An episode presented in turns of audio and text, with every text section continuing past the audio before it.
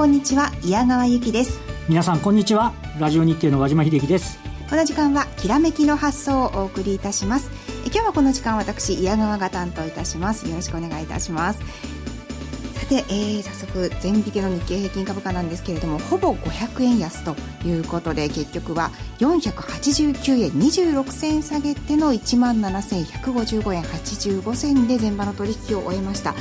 まあ、大きな大きな下げと、まあ、昨日どころじゃない下げになってしまいましたけれども、まあ、後ほど詳しく伺ってね。ね、はい、いきたいと思います。えそして今日のゲストですけれどもラジオ日経でももうおなじみですが大岩川源太さんをお迎えいたします。足元のこの地合いの悪い相場が続いていますがどんなふうに見ているのかというのをね、ね、ぜひ伺いたいですね。はいじっくり伺っていきたいと思います、はいえでは早速進めてまいりましょう。この後は和島さんに前場の振り返りと今週の相場展望について伺っていきます。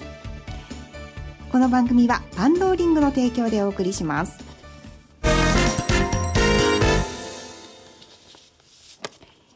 では改めまして前場の東京市場の振り返りですけれども日経平均株価は489円26銭安い17,155円85銭ということで、ほぼ500円下げての折り返しとなりました。さあ、そして、えー、トピックス、こちらも下げていますね。こちらはマイナス、えー、44.85ポイントです。1393.82となっています。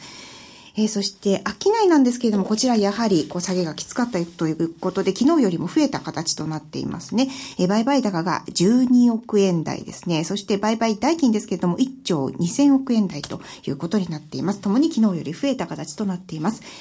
えそして、値上がり、値下がりの内訳なんですが、値上がりがたったの4%、値下がりが全体の94%ということで、1800に迫る数ということになっています。まあ、あの、本当に、弱いの一言のね、あの指数だったわけですけれども、はい、どうでしょう？福山ショックですか？私も最初に見た時 はアアミューズの、所属されてるアミューズの株価見ましたけどね、まあ、あの、全体と同じぐらいしか下げてはいないんですが、あの、ね、あの、今日、なんといっても、あの、はい、なんて言いますかね、あの、テクニカル的にまずいのは9月8日の取引時間中の安値が17,415円というのがあったんですけど、うんはい、まあ、それを割ってしまって、まあ、下降トレンドをちょっと継続というような話になっちゃってますし、はい、で、今あったようにトピックス、東証株価指数全銘柄の値動きを示すトピックス、去年の末っていうのが、えー、1407ポイントなんですね。はい、だから1年分、こう上げた分全部吐き出しちゃったっていうような、形になってしまいました。はい、で、まあその背景はね、まあ引き続きその中国の経済の不透明さというところが一番の、うんネックということなんでしょうけども、はい、まあ、それに加えてね、少しまたその利上げに関する思惑ですとかっていうようなところ、まあ、あの、いずれにしろリスクオンというような形になっちゃって、為替がもうニューヨークより東京の方が円高になってしまって、はい、えー、シカゴの日経平均よりの先物よりも、今日はあの大幅に下げてしまっているとい。う状況でありまして、はい、まあまあ、本当に、あの、ね、一旦あの、1000円いくら上がった時には、これで一息ついたかと思いましたけどね、なかなかやっぱり割り込んでしまって、下値模索の展開になってしまっているというところですよね。はい。為替がね、こう、じりじりと高い方向に今日向かりましたけれども、まあ、それでもまあ、日経平均株のね、幅からしたら小さくも、まあ見えますけども。そうですね。はい、あの、119円の半ば、あの、はい企業業績から言うと、大体企業の前提レートって118円ぐらいなので、はい、まあそれに近づいてくると、のりしろがまあ減ってくるということだったり、はい、まあどうですかね、やはりちょっとこう、為替よりも株価の方の下落の方が大きくなっている背景としては、あの、こう、海外の動向、まあ、中国のね、リスクがなかなか読み切れないっていうところだったり、あと、まあ、今日は、あの、オーストラリアの資源会社のグレンコアっていう、あの、企業が、まあ、3割ぐらい株価下げたんですけど、はい、これが、あの、いわゆる、あの、金融の保険、クレジットデフォルトスワップ CDS っていうのが、もう、あの、返済確率が5割ぐらいになっちゃったっていうぐらいに、はい、ちょっと経営危機になってるんじゃないか。ないしは、その会社の株を持っているカタールの政府系ファンドが、ワーゲンの株を持ってて7000億円ぐらい含み損になってると。オイルマネーも引くんじゃないかみたいな。はい。下がれば下がるほどいろんな不安心理が働いていること自体がですね、ちょっと下げバイアスをよりこう高めているような、そんな、あ午前中の値動きで、やはりあの、個別見てもね、やっぱりあの、商社をはじめとした資源関連とか、はい、あの、ユニチャームですとか、あの、久保田といって、久保田なんかも今日1月安値終わっちゃってますけど、や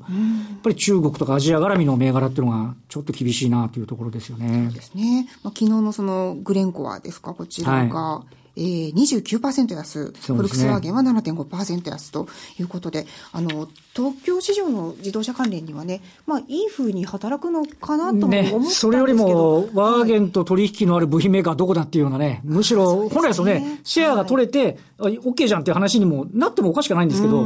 あの、そうはなってないところにも、ね。うん、少しこう、地合いの弱さっていうのがあるかなというところですよね。やっぱり、地合いがいいか悪いかと同じ材料でも、働く方向性、ね、ベクトルが違うんでしょうね。あの、地合いが悪いがために悪い材料で触れますし、で、まあちょっとね、やっぱり先物主導みたいなところも余計大きくなってるんでしょうけどね、はい、あの、こう、こなしきれてない部分っていうのは、あの、いい方に関してはあるのかなという気がしますよね。うん、そうですね。ちょっと、前場がこの、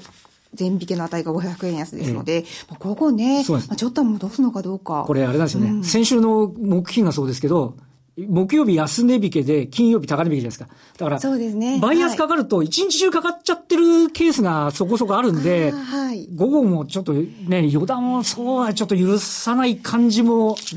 だからもしかすると、今日5番ギュッと戻せば、ある意味トレンドが少し変化するのかなっていうふうにも見て取れるのかもしれませんけどね。はい、そのあたりのお話もあの、ぜひ、大岩川さんにも聞いてみたいですよね。はい、さあ、では、えー、この後、えー、早速今日のゲストをお招きしてお話を聞いていきたいと思います。では、今日のゲスト改めてご紹介いたしましょう。今日は大岩川源太さんにお越しいただいています。よろしくお願いいたします。よろしくお願いします。さあ、ということで、えー、大岩川さんと言いますと、あの、投資カレンダーね、はいはい、あのご存知の方多いと思いますけれども、今日はそういったお話と、そして、まあ、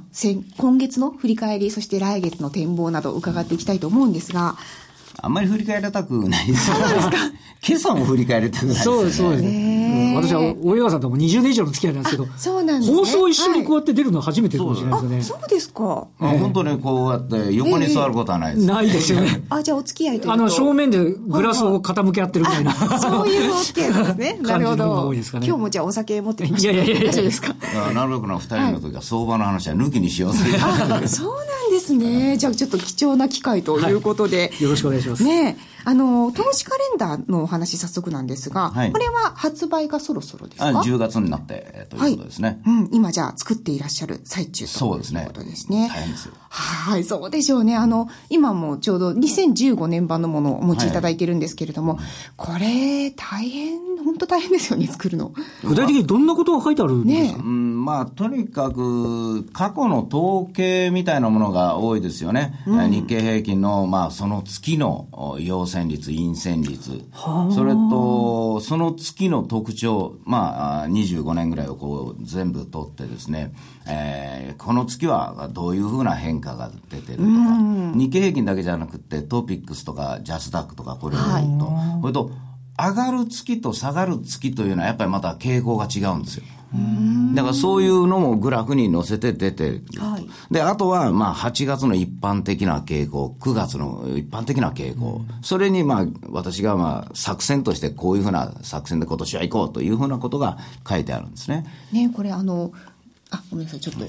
見させてもらいますと、あの、それぞれの指数の平均のチャートだったりとか、あとはそのカレンダー式になっていて、この日にこう、経済イベント何があるとか、ちゃんと書いていただいてるんですけれども。25年の、ね、勝率なんかも書いてありますもんね。ねそう、はい。で、8月の傾向がちゃんと文章で箇条書きになって書いてあったりとか。いいですね。ねこれすごくこれ一冊というか、あの、一つのカレンダーあれば、すごく参考になりますよね。いや、あの、うん、逆に言うと、はい、あの、それが全てじゃないんですけれども、はい、まあ、最低限いつがニューヨークが休みだとか、はいはい、そうですね。もう9月に入って5連休があるんですねって言われるの辛いですよね、みたいな。確かに。だから、投資っていうのは、あの、確かに今日こうやって安いですけれども、計画性ってやっぱりあると思うんですよ。はい、だってね、あの、行き当たりばったり皆がやるわけじゃないんで、はい、運用者とある人たちは必ず目的があってエンドがあるわけですから、はい、それに向かってどういうふうな日程を取ってくるだろうというのを想像するのに、毎月の癖とか休みとか、傾向とかというのを取っておくと、非常にやりやすいんです。判断しやすいんですね。と言いながら今日どうだって言ったらまた辛いんですけどね。まあでも今日のね、お話も、その辛いお話もしていただかなければということなんですけど、あの、9月の今月のページ見ますと、はい、まあ同じように、他の月と同じように平均のチャートとかいろいろ書いてあるんですけれども、えっ、と、昨日がね、28ということで、はい、まああの、節目のこう月替わり、実質月替わりの日だったと思うんですが、はい、まあその日と京都で大きく下げているわけですけれども、このことからも何か傾向って見えるんですか ?10 月の。いや、あのね、はい、実はこの、うまくこの、うん、投資カレンダーのポイントの日が合い始めてるのはね、これ8月の半ばなんですね。はい、えー、8月の18日から株式というのは大きく下がり始めてるんですけれども、そこがまあ、あの、ポイントの日なんですね。これポイントの日というのは、精神的なバイオリズムとか株式の上げ下げのリズムを、まあ私独自の方法でもう何年ももう30年近くやってるんですけども、はい。はい、それで大体こそういう日にいろいろな要素が固まってしまうんですよね。だから、その時に心理的に動いてしまうと、その方向にずるずるっとこういってしまうというのがあるんです。確かにカレンダーにね、あの、黒くこう目立つようにポイントの日って書いてあるんですよね、18日。はいだで、それがですね、あの、日経平均に、まあ、あよくヒットしていくわけなんですよ。で、それが、まあ、延長で続いてて、昨日の28日というのは月替わりで、8月、9月と外国人が非常に大きく売り越してますよね。はい、で、ね、それを見て、さあ、月替わりでしょ。はい、で、後半スタートじゃないですか。はい。の、しょっぱなに外国人ボンと売ってきてるんですから。ああ、なるほど、これ勝てないですよね。だから今日上がるとは思えない。というのが前提であるんですね。ただし、よく見ると昨日は個別は売られてないんですよね。ああ。指数は弱いけれども、中身見るとそんなことはないそんなことはないんですよ。うん、だから、どういうことかというと、あの、昨日の、気持ちがあって、今日も強い気持ちで日本人も折れたらいいんですけれども、あの、結局日経平均が下がっちゃうんで、まず一番気持ちが悪いのは、あの、どこまで、まあ、プールなんかでもそうですよね。足がどこまでつくか分からなかったら怖いんですよ。はいはい。だからそういうふうなもので、だんだんだんだんしっかりしてるものまでこう売りが出てきてしまうということになっちゃうんですね。だから、これひょっとすると、まあ外国人の今日になってから先ほど言われたようなね、カタールかどうのこうの、ね、ドイツ銀行だってね、これちょっとね、フォルクスワーゲンの人株したら分かんないよとか、今日になって改めて言うことでもないんですけれども、ね、おっしゃる通りですね。まあ、あの、悪くなるとどんどんどんどんそういう話が出てくる。だから精神的な部分で、昨日と今日でだいぶ出てるので、ひょっとしたらね、あの、一時が大きなポイントになると思うんですけれども、5倍よりのバスケットの商いがあって、その勝利をした後、一時からどっち転がるかなんですよ。今日この後の一時をきっかけに動くかもしれない。そう、太蔵さんがなんかおっしゃってるぐらいが一番。そうですね。ああ、じゃあ、今日ね、先ほど和島さんもおっしゃってたように、5場で空気が変われば、そう。東京市場の流れも10月変わっていくかもしれない変わる可能性はあるんですよ。はい、あの、ちょっと過度に反応しすぎだと思うんですね。はい、冷静に考えて PBR でこう13倍とか日経平均になってくると、売るに売れない部分もやっぱり出てくるし、はい、で、それ以上悪くなるかどうかという世界経済というのはまだ答えは出てないんですよね。だから、それを確かめる時間というのがやっぱり少しいるんじゃないかなと。だから投資カレンダー的に言うと、昨日はまあそれで仕方がないんだけれども、はい、今度10月のあの変化ということになるんで、S q を意識するちょっと前に、えー、ちょっとごたごたがあるかもしれないんですけども、はい。傾向として10月のスタートはやっぱり若干強めなんですよ。はい、だから、あのー、まあ、何もなしで来るんだろうと思うんですが、注意しなくちゃいけないのは、はい、あのー、今回のこの世界経済の低迷的な言われ方を考えてみると、各企業が通期の情報修正ってこれは少ないですよね。はい。いくらよくっても分かんないから通期見直さずという形になる。となると、実際悪いところは悪いって出してくるんで、ん政府とかいろんなところで何かアメリカとかで進展がなければ、ちょっと10月の後半、20日過ぎぐらいはちょっと怖いかなとは、個人的に思うんですけどね。毎年やっぱり10月に波乱があって、そこで底入れして戻ってくるみたいなパターンっていうのもありますよね。そうなんですよ。だから11月にヘッジファンドの決算というのが、あの、投資カレンダーにも書いてあるんですけれども、ヘッジファンドの決算が11月ということは、10月から11月まで株が上がる方向だったら、それは11月まで持ちますけれども、はいまあ、11月悪いっちゅうのに、10月持ってる人はいないですよね。それともう一つは12月に、まあ、投信とか、日本の投信とか外国の年金ファンドなんかの決算があるんですよね。はい、となると、まあ、11月投げはった後から私投げようなということは考えないじゃないですか。そうですね。ちょっと前倒しになってくる。ということで、えー、マクロ的な運用が割と多いので、10月に大きな災害が起こることが多いんです。だから投資カレンダーって割とちゃんと考えてあるんですよ。ね適当じゃないんですよね。本当傾向はもう間違いなくね、ここのとこ見ててもありますもんね。ありますね。はい。ちなみに10月の6日にポイントの日という、あの、印がついてるんですけれども、はいはい、これはこうなってくると、あの10月相場実質始まって28、29ときましたけれども、うん、6日を起点に、このポイントの日を起点に変わっていくということですか？今、こう言えることは、はい、あの、まだ月替わり、商いは月替わりだけど、月替わりしていないんで、実は10月の1日からの注文というのもやっぱりあるんですね。配当値の部分を買わなくちゃいけないとか、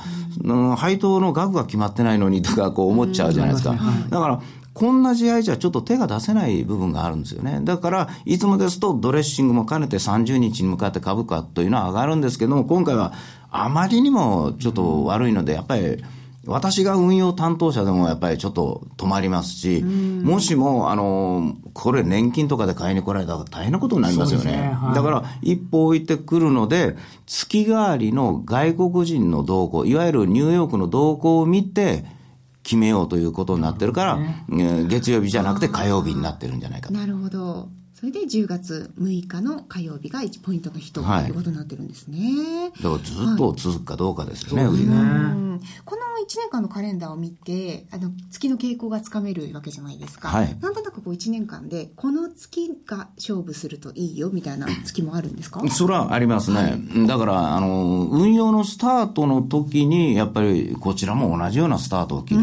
だから11月は、スタートのところは、S q までは日経平均を軸に考えて、えー、11月の終わりは、まあ、個別株を見る。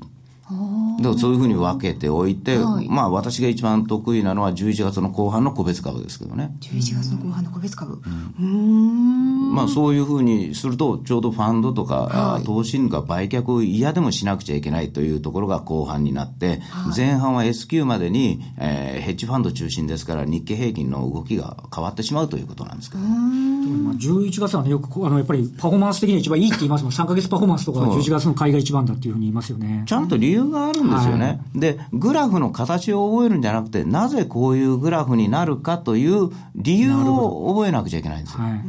だからそうなってくると、今月も、まあ、10月が非常に不安だから、売り物が前に前に出てきてる傾向があるので、だから、先ほど言われたように、売りの日はその日中売り、買いって言ったらその日中買い、はい、と、それが今日になって途中で変わるかどうかというのが、月替わりというものを挟んで、年後半のスタートですから、その可能性もないとは言えないという。うん、でもその、月の傾向というのが、このカレンダー見てわかるということですけれども、まあ、あの、小山川さんあれですよね、行動ファイナンス理論っていうのを大事にされているということですけども、そうですね。はい。その決算があったら必ず、もうなんかどういう結果であっても売りの方がそうですね。あの、ある種の絶対に何かをしなくちゃいけないという日がやっぱり必ずあるので、その日に向かって、えー、運用者の心理としたらギリギリまでも持つということは株が上がると思ってることですよね。はい、で、早く売るということは上がると思ってないことですよね。うん、そのことによってみんなが思うということは、一度みんながバサッと売っちゃって、、リバウンドがあると。で、最後のやっぱり売りが来るとか、うん、そういうのを、まあ、いろいろ心理でこう見るんですけども、はい、あの、もともと、この、株価って上がってくると、みんながいいものに見えちゃうんですね。ダイヤモンドでも10万円で買ったものがですね、5万円って言われたら偽物だと思うけど、30万円したら本物かなと思っちゃうじゃないですか。あのそういうふうなのを行動ファイナンス理論なんかはやっぱり言ってるんですよね。だからそういうのを元としていろいろ考えていくんですけど。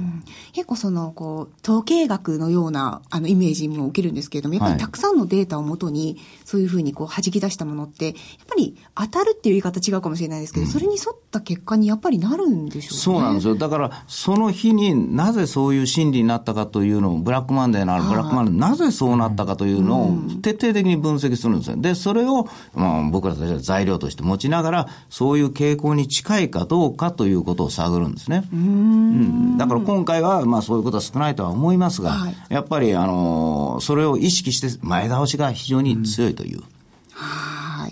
そういったこう情報ね、満載なこのカレンダーなんですけれども、改めてなんですが、2016年版というのが来月発売される、はい、ということですね。えっ、ー、と、10月の日にちは決まってるんですか？まだです。これから。はい。じゃあ、来月中には発売されると。はい、今、こう、印刷中とそういう段階でしょうか。昨日の時点で、はい、あの、先生、ここ文字違うと思いますが、ね、はいとかいうことになってね。結構ギリギリまで。ギリギリですよ、はい、もう、新幹線の中でやりながらとかね。そうなんですそうなんですよ。じゃあもう、出来たてほやほやが届くわけですね。はい。はい、この投資カレンダー2016ですね。来月発売ということです。えー、株式や、えー、日経平均先物の必勝の、えー、投資アイテムとして、こちらは毎年大好評なんですけれども、いよいよ2016 2016年版が来月発売予定となっています。これ、お申し込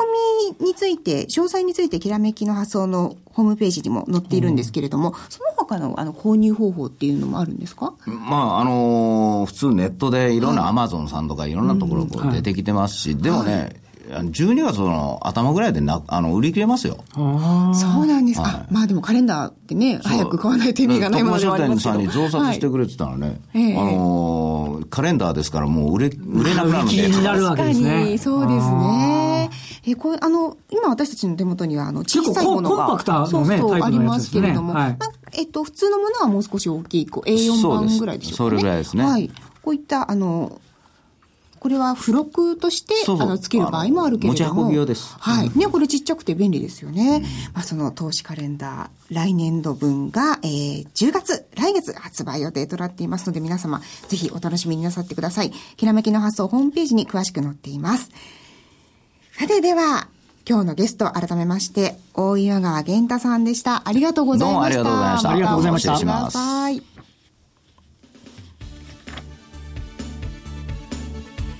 さて番組もそろそろ終わりの時間となってきてしまいました。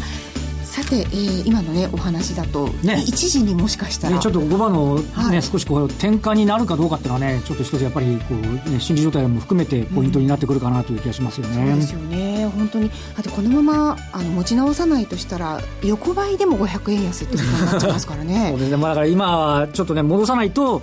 うん、えー、トレンドが下向きのまんまっていうようなことでまたなおさら先ほどの話なんですけど心理状態が悪いような状況になってしまうというようなねところもありますよね。そうですよね、はい、まあ、5番の動き特にね一時のポイントをね見ていき注目したいと思いますね。そうですね、はい、思います。さて来週も素敵なゲストをお招きしてお話を伺っていきます、えー、そして、えー、来週はいずれさんが戻ってきますので今日はありがとうございました。岩島さんありがとうございました。ありがとうございました、はい、え今日はこの時間矢川由紀がお送りしましたこの番組はバンローリングの提供でお送りしました。